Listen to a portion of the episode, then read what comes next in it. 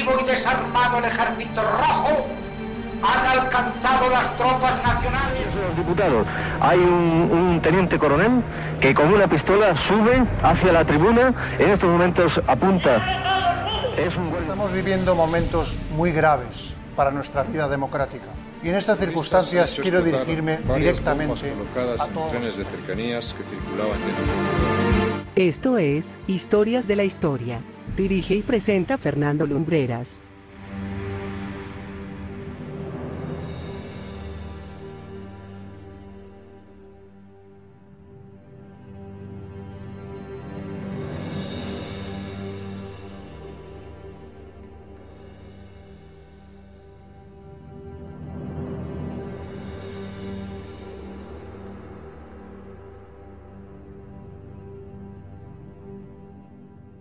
Muy buenas noches amigos y bienvenidos una semana más a Historias de la Historia.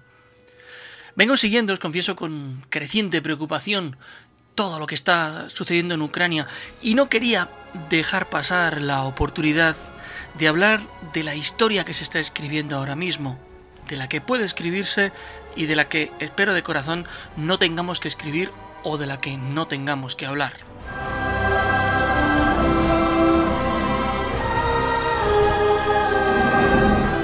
Mayor parte de las ocasiones, y permitidme que eleve en estas ondas un comentario, un punto de vista personal, son los gobernantes los que organizan no solo las guerras, sino sus arriesgados y peligrosos preámbulos. La gente normal, como tú o como yo, solo queremos vivir tranquilos, llevar nuestra vida lo más normal posible, charlar con nuestros vecinos, viajar, enamorarnos, disfrutar de nuestra soledad o de nuestras familias. No ganarnos la vida, porque la vida no se gana, simplemente se vive.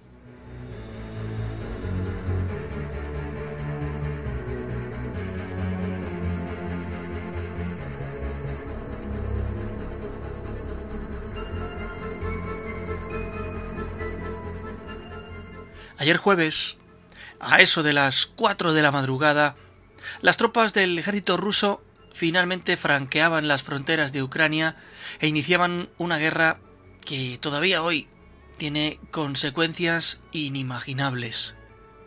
Apenas unos minutos antes del inicio de la contienda, el presidente ruso Vladimir Putin lanzaba este mensaje. Las circunstancias requieren acciones firmes e inmediatas de nuestra parte. La República Popular de Donetsk pidió ayuda a Rusia. En ese sentido, de acuerdo con el artículo 51 parte 7 de la Carta de las Naciones Unidas, con el consentimiento de la Federación Rusa y de acuerdo con el ratificado Acuerdo de Amistad y Ayuda Mutua, de 22 de febrero de este año con la República Popular de Donetsk y la República Popular de Lugansk, se decidió a cabo una operación militar especial cuyo objetivo es la protección de las personas que, durante ocho años, sufren abusos y genocidio por parte de los del régimen de Kiev. Instamos a que dejen las armas de inmediato y se vayan a casa. Lo explicaré. Todos los militares del ejército ucraniano que cumplan con este requisito pueden abandonar libremente el área de las acciones militares y regresar con sus familias. Quien quiera que intente detenernos y crear más amenazas para nuestro país, para nuestro pueblo, debe saber que la respuesta de Rusia será inmediata y los llevará a unas consecuencias que nunca han enfrentado en su historia. Estamos listos para cualquier resultado.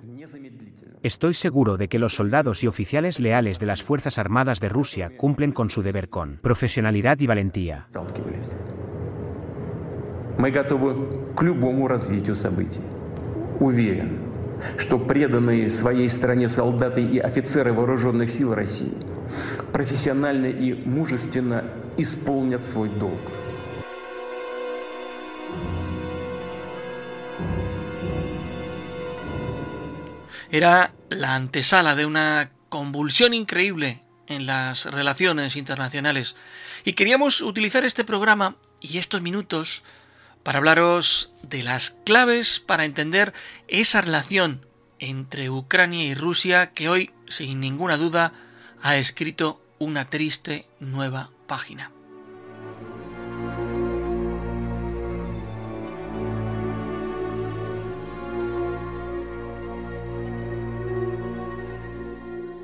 En primer lugar, tendríamos que hablar de la privilegiada situación de Ucrania. La principal importancia del país es porque a través de su territorio discurre un importante gasoducto que abastece a gran parte de Europa de gas ruso. Para que os hagáis una idea de la cantidad de gas que transporta este canal, deciros que es el 85% del que consume la Unión Europea. El 37% de todo el gas importado por la Unión Europea viene de Rusia y atraviesa Ucrania.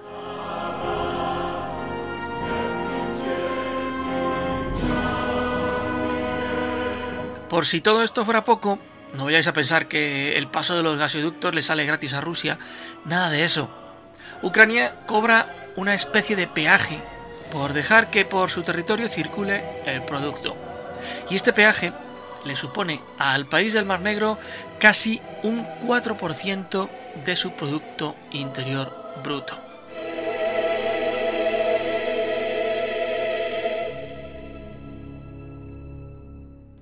Ahora mismo también está pendiente de iniciar las operaciones un nuevo gasoducto que habréis oído en medios de comunicación, conocido como el Gas Stream 2. Esta nueva vía de transporte de gas a Europa obvia el paso por Ucrania, lo que elimina intermediarios que le salen muy caros a Rusia al tiempo que aumenta su peso comercial respecto a la Unión Europea.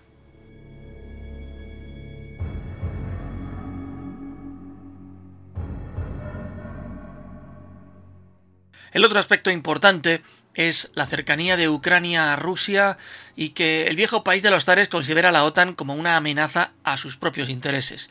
De hecho, algo que Rusia no perdonaría jamás a la Organización Atlántica sería la admisión al tratado tanto de Ucrania como de Georgia. La OTAN hace eh, caso omiso a los dictámenes de Moscú y afirma que cualquier país que cumpla con los requisitos puede ser miembro de la organización.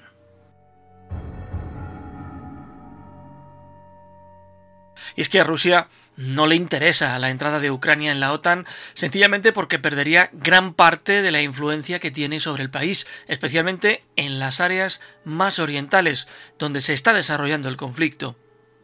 La otra razón por la que Rusia no puede permitir que su vecino se acerque a la OTAN es porque la pertenencia al tratado significaría libertad para que la OTAN pudiese desplegar en el país del Dnieper misiles, incluso nucleares, con capacidad para alcanzar Moscú y la mayor parte de las ciudades más importantes de Rusia en muy poco tiempo, sin darles apenas oportunidad para prepararse o incluso defenderse.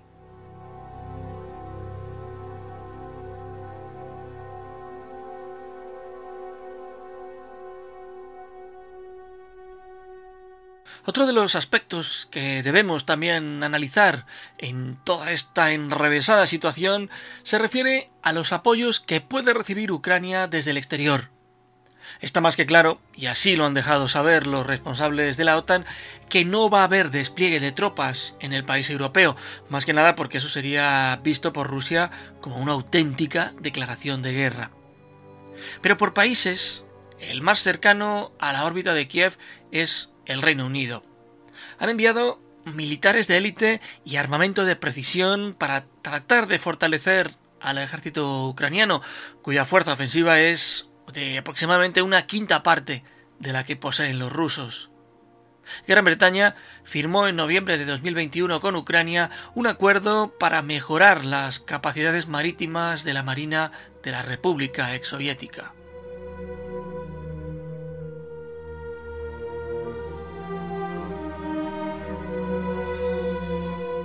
Por su parte, los Estados Unidos, el actor dentro de todo este entuerto que ha ido acertando paso a paso lo que ha venido pasando a lo largo del conflicto, ha enviado grandes cantidades de armamento resistiéndose todavía al envío de tropas.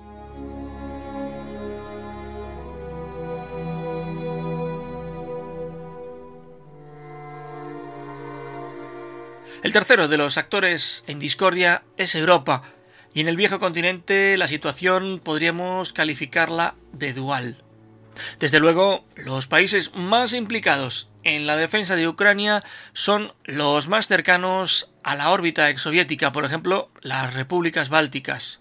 En cambio, la postura de Alemania, altamente dependiente del gas ruso, ha sido muy tibia y prácticamente no se ha involucrado. Se ha limitado a condenar el ataque, pero poco más. De hecho, ha prohibido la exportación de armas fabricadas en Alemania a Ucrania.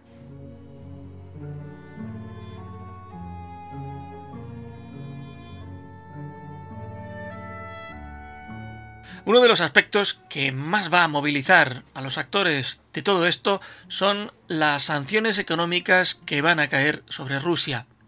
Sin embargo, en este sentido, el presidente Putin se ha cubierto bien las espaldas encontrando en China un eventual punto de apoyo para solventar las durísimas medidas que van a tomarse contra Rusia.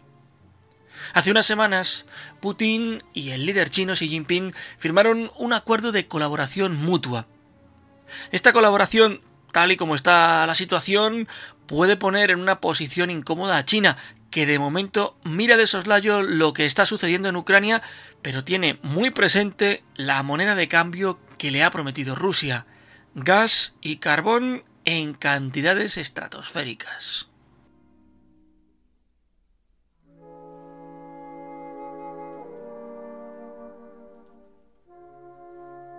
Pero, ¿Qué pretende Vladimir Putin con la invasión del país?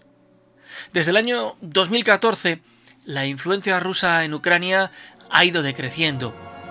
Antes de la revolución de Maidán ocurrida ese año, Ucrania estaba regida por un político prorruso, Viktor Yanukovych, pero he aquí que las protestas de la plaza de Maidán en Kiev hicieron caer al dirigente y la influencia rusa desapareció. El país decidió mirar hacia Europa. Agobiada, Rusia decidió salvar los muebles con los únicos territorios poblados mayoritariamente por rusos. Crimea, que había sido repoblada por Stalin con una de las hambrunas más atroces y terribles de la historia, y la región del Donbass, integrada por las provincias de Donetsk y Lugansk.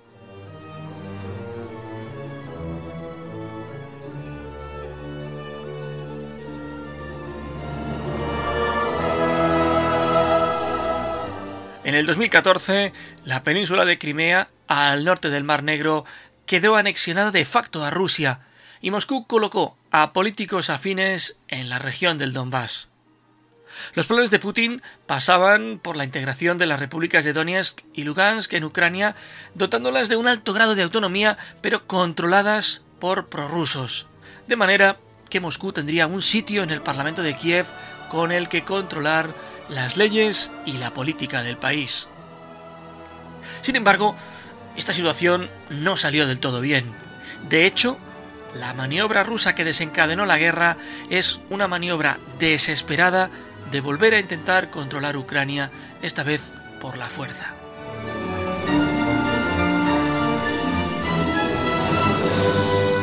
Este movimiento comenzó ayer jueves, tras semanas de concentrar tropas en la frontera ucraniana más próxima al Donbass y con el pretexto de estar realizando maniobras militares con Bielorrusia, el Kremlin dispuso en la frontera alrededor de 200.000 soldados. Todo estaba dispuesto para comenzar la invasión si encima le añadimos que por el sur también tenía unidades de soldados de la Marina listos para desembarcar en Crimea y en ciudades como Odessa o Mariupol. Pero, ¿cómo podrá defenderse Ucrania? Pues si hablamos de capacidad militar, lo cierto es que el desequilibrio de fuerzas entre ambos contendientes es absoluto. Aunque desde el año 2014 el gobierno de Kiev invirtió grandes cantidades de dinero en defensa, lo cierto es que la capacidad rusa es infinitamente superior. Además, un problema añadido para el ejército ucraniano es el hecho de que el país no es excesivamente montañoso. En esas extensas llanuras, la artillería y la aviación rusa tienen todas las de ganar en enfrentamientos cara a cara.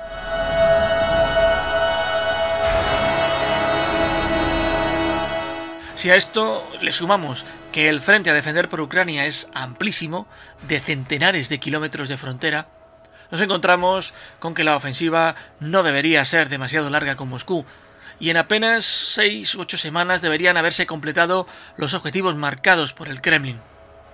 El desgaste será un arma que emplearán sin duda para hacer que el gobierno del presidente Volodymyr Zelensky acabe claudicando o renunciando y Moscú termine por imponer a un candidato más cercano a sus intereses.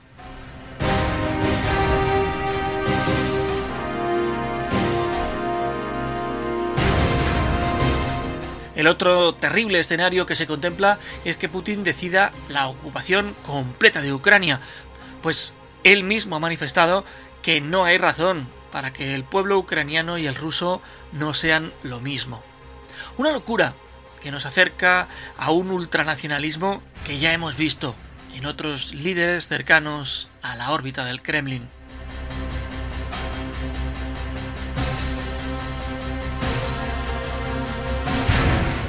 El ejército ucraniano está diseñado para una guerra de desgaste que puede convertirse en el punto débil de Rusia. Un goteo incesante de soldados rusos muertos haría que comenzasen a replantearse en el Kremlin si la decisión de atacar, violando todas las leyes del derecho internacional con las sanciones que ello conllevó, era la más acertada.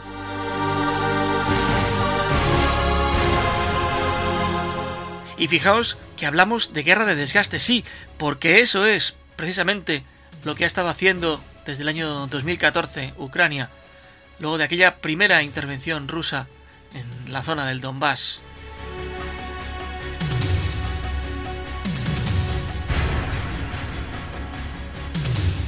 Un último aspecto que quería dejaros en el programa de hoy se refiere a la voluntad de la Ucrania prorrusa.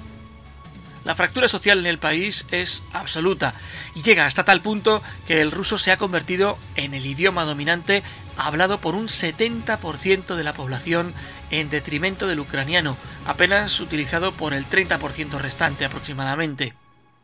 El avance de la guerra irá determinando si el avance ruso dentro del territorio sirve para que Putin finalmente se salga con la suya o la situación va a tender a enquistarse.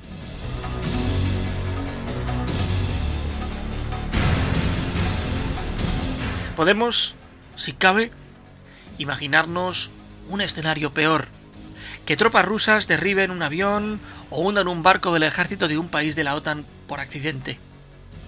Aquí sí estaríamos hablando de un conflicto de proporciones inimaginables, que sí, amigos, sin ánimo de resultar alarmista, nos puede llevar de cabeza a la Tercera Guerra Mundial.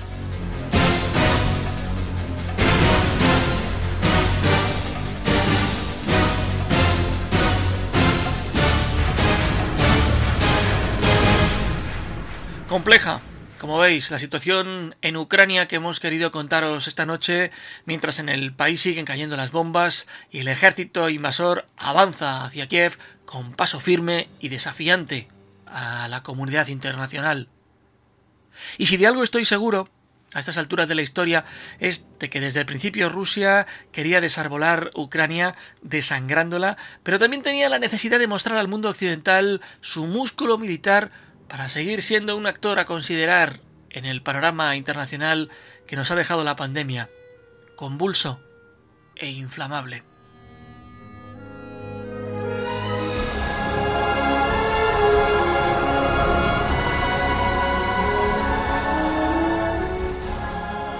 Y hasta aquí el programa de hoy. Así hemos querido contaros la visión del conflicto de Ucrania desde varios puntos de vista, desde una serie de factores y con detalles que esperamos os hayan ayudado a entender la dimensión de lo que está sucediendo. Ayer jueves fue un día absolutamente vergonzoso para la raza humana. Por una parte por las ínfulas de unos de construir imperios, para otros porque hicieron evidente que el diálogo y las condenas aún no han servido para hacer retroceder al fanatismo.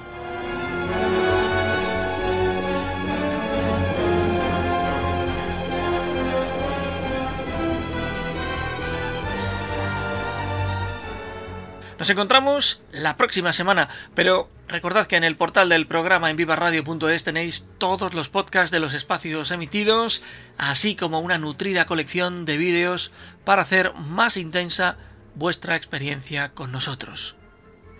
Gracias por la compañía amigos y desde Madrid, como siempre, muy buenas noches y en especial para nuestros amigos ucranianos, muy buena suerte.